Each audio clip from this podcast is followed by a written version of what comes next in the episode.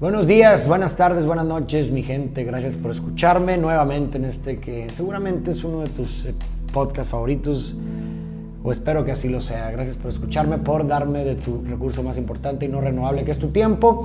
El día de hoy vamos a empezar con una nueva dinámica, un nuevo formato que consistirá en comentar diversos libros, libros que he leído, libros que estoy leyendo, para, pues quizás a veces nos sirve escuchar cómo es que cierta persona vio o interpretó cierta lectura porque eso nos permite ver cosas que de otra forma no veíamos o quizás nos permite entender ciertas cosas que no entendimos.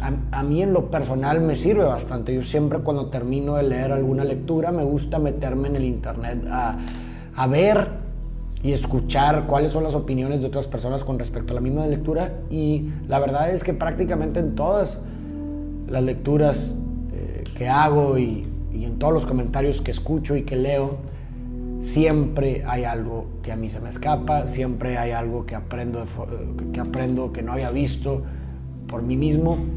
Entonces me pareció que este ejercicio puede ser un interesante ejercicio para todos ustedes y para mí también, porque eso también es como una especie de hack para mí, porque a mí me ayuda a masticar mejor la información, a aprender aún más, me obliga también y me compromete a eh, concentrarme más en la lectura, a, asegurarme que nada se me escapa y de esa forma pues, llego a dominar más la lectura. Entonces es una forma también de hackearme a mí mismo con este compromiso, con este compromiso para que yo también aprenda más. El día de hoy vamos a hacer el comentario de un libro, uno de mis favoritos, de la filosofía existencial, del existencialismo ateo. Es el libro ensayo filosófico de Albert Camus, eh, que se llama El mito de Sísifo. Es un gran libro, es prácticamente el libro de la filosofía del absurdo. Y la premisa principal de este libro se trata de que para el autor, para Camus, eh, la vida no tiene un sentido inherente y no somos nosotros quien debemos dárselo. Pero para entender toda la premisa de Camus, pues vamos a irnos por partes. Así que la primera parte vamos a comentar en qué consiste el absurdo de la existencia para Camus. Y vamos a irnos primero a definir la palabra absurdo. ¿Qué significa un absurdo? Bueno, el absurdo hace referencia a una contradicción, a una discrepancia entre un razonamiento y la realidad. Por ejemplo, si yo te digo, yo soy mejor jugador de fútbol que Messi, tú vas a decir, pero es que eso es absurdo lo que estás diciendo, lo que estás diciendo es absurdo. ¿Por qué? Porque mi afirmación y mi razonamiento pues definitivamente no coincide con la realidad, pues ni siquiera soy un jugador de fútbol.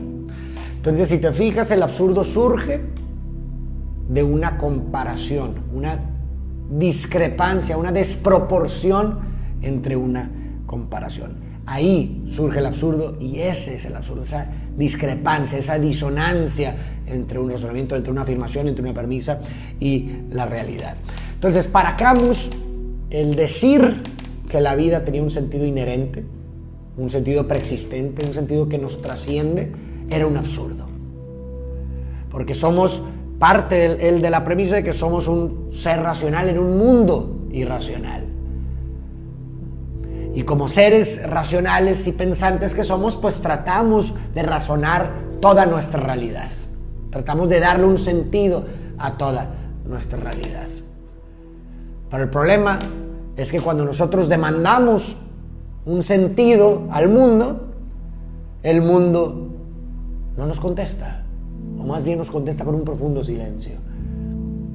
Y, entre, y esa discrepancia, esa diferencia entre, o esa distancia que existe entre la demanda de sentido del ser humano y el silencio que nos devuelve el universo, esa distancia es el absurdo para Carlos, es el absurdo de la existencia.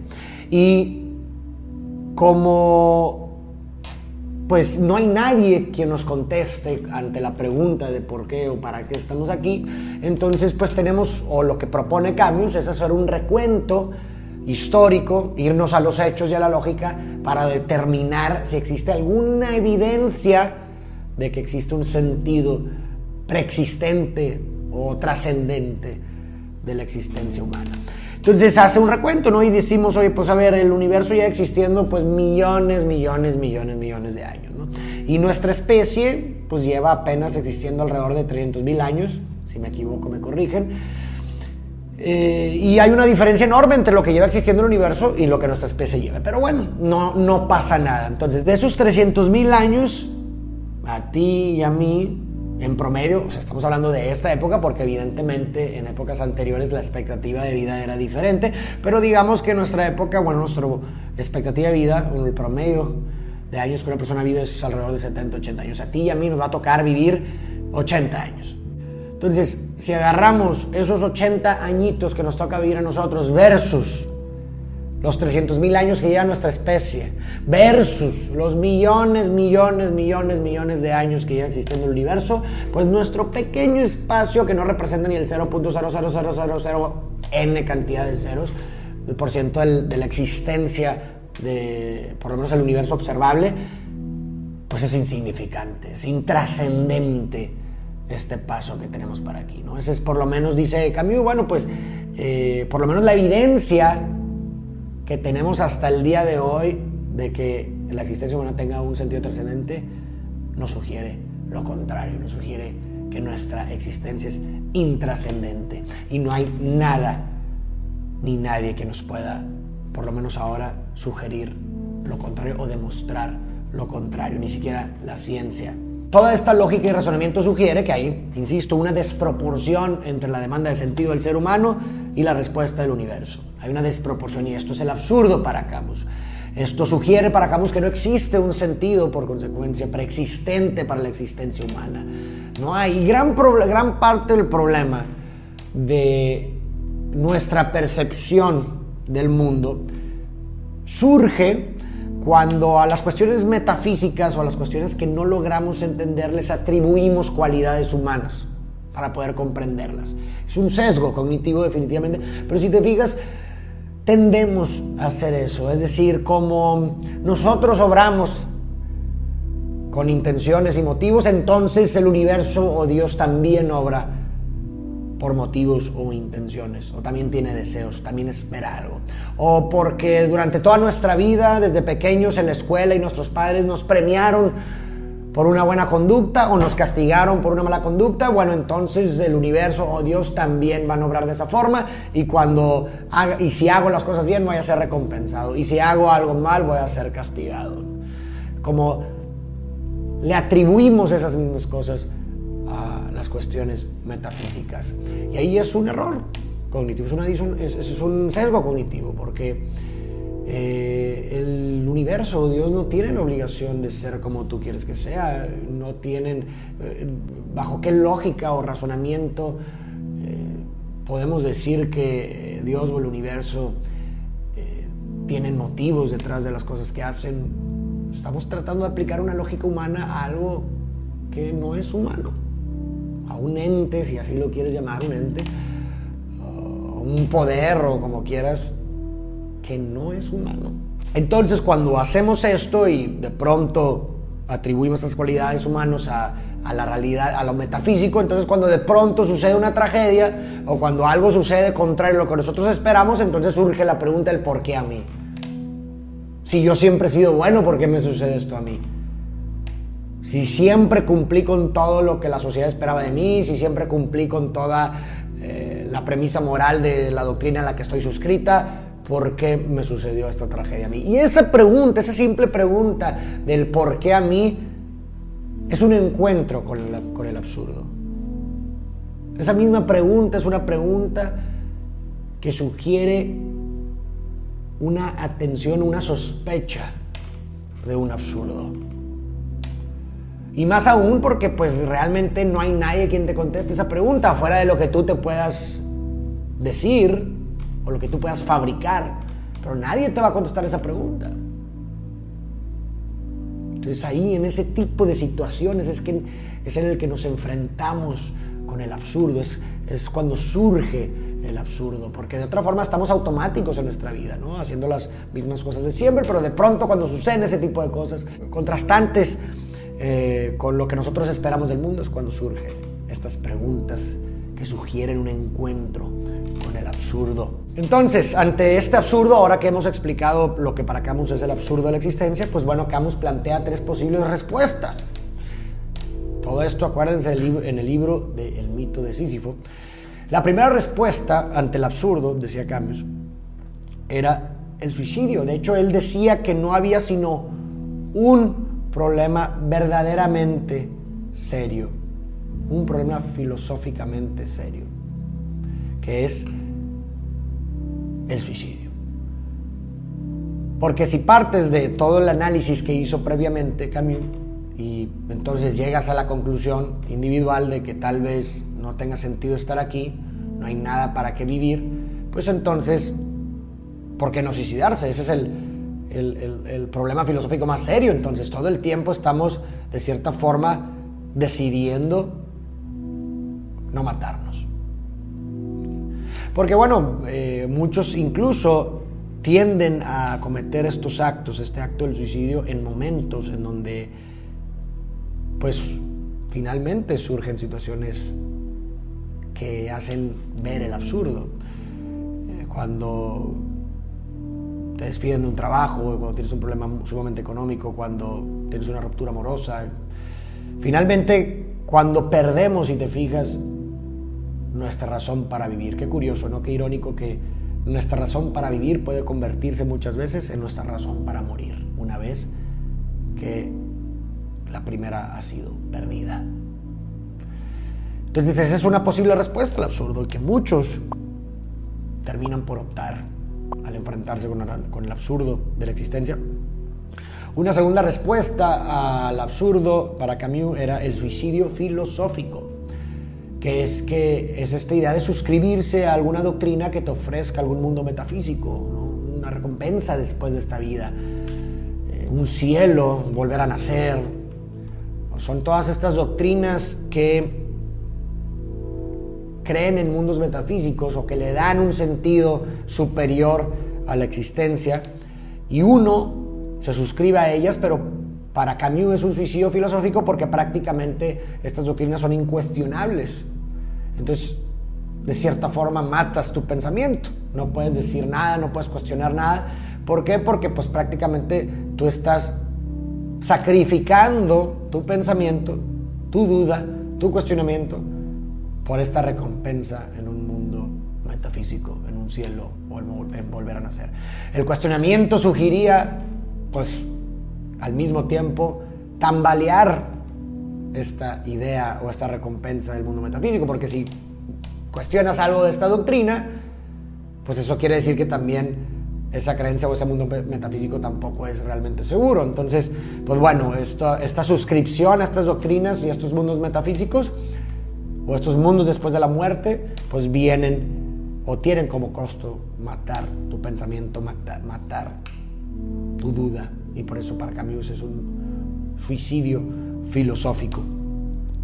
Pero a Camus ninguna de estas dos respuestas le parecían suficientes o le satisfacían o le agradaban, no le convencían en pocas palabras. Así que para llegar a la tercera respuesta y a la que él proponía como la respuesta correcta ante el absurdo de la existencia, él expone el mito de Sísifo.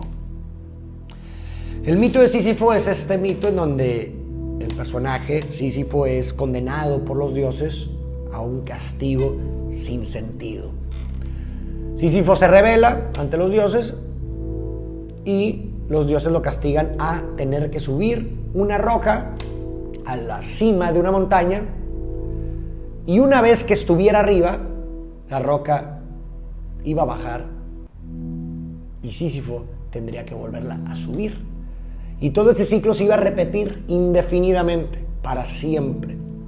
Si tú lo ves desde lejos, dirás, pues es absurda la actividad. No tiene sentido alguno subir una roca para que después baje y la tenga que volver a subir infinitamente. Es absurdo. Y ese era el castigo que le imponían los dioses. Pero si te das cuenta, realmente es que todos de alguna manera somos Sísifo.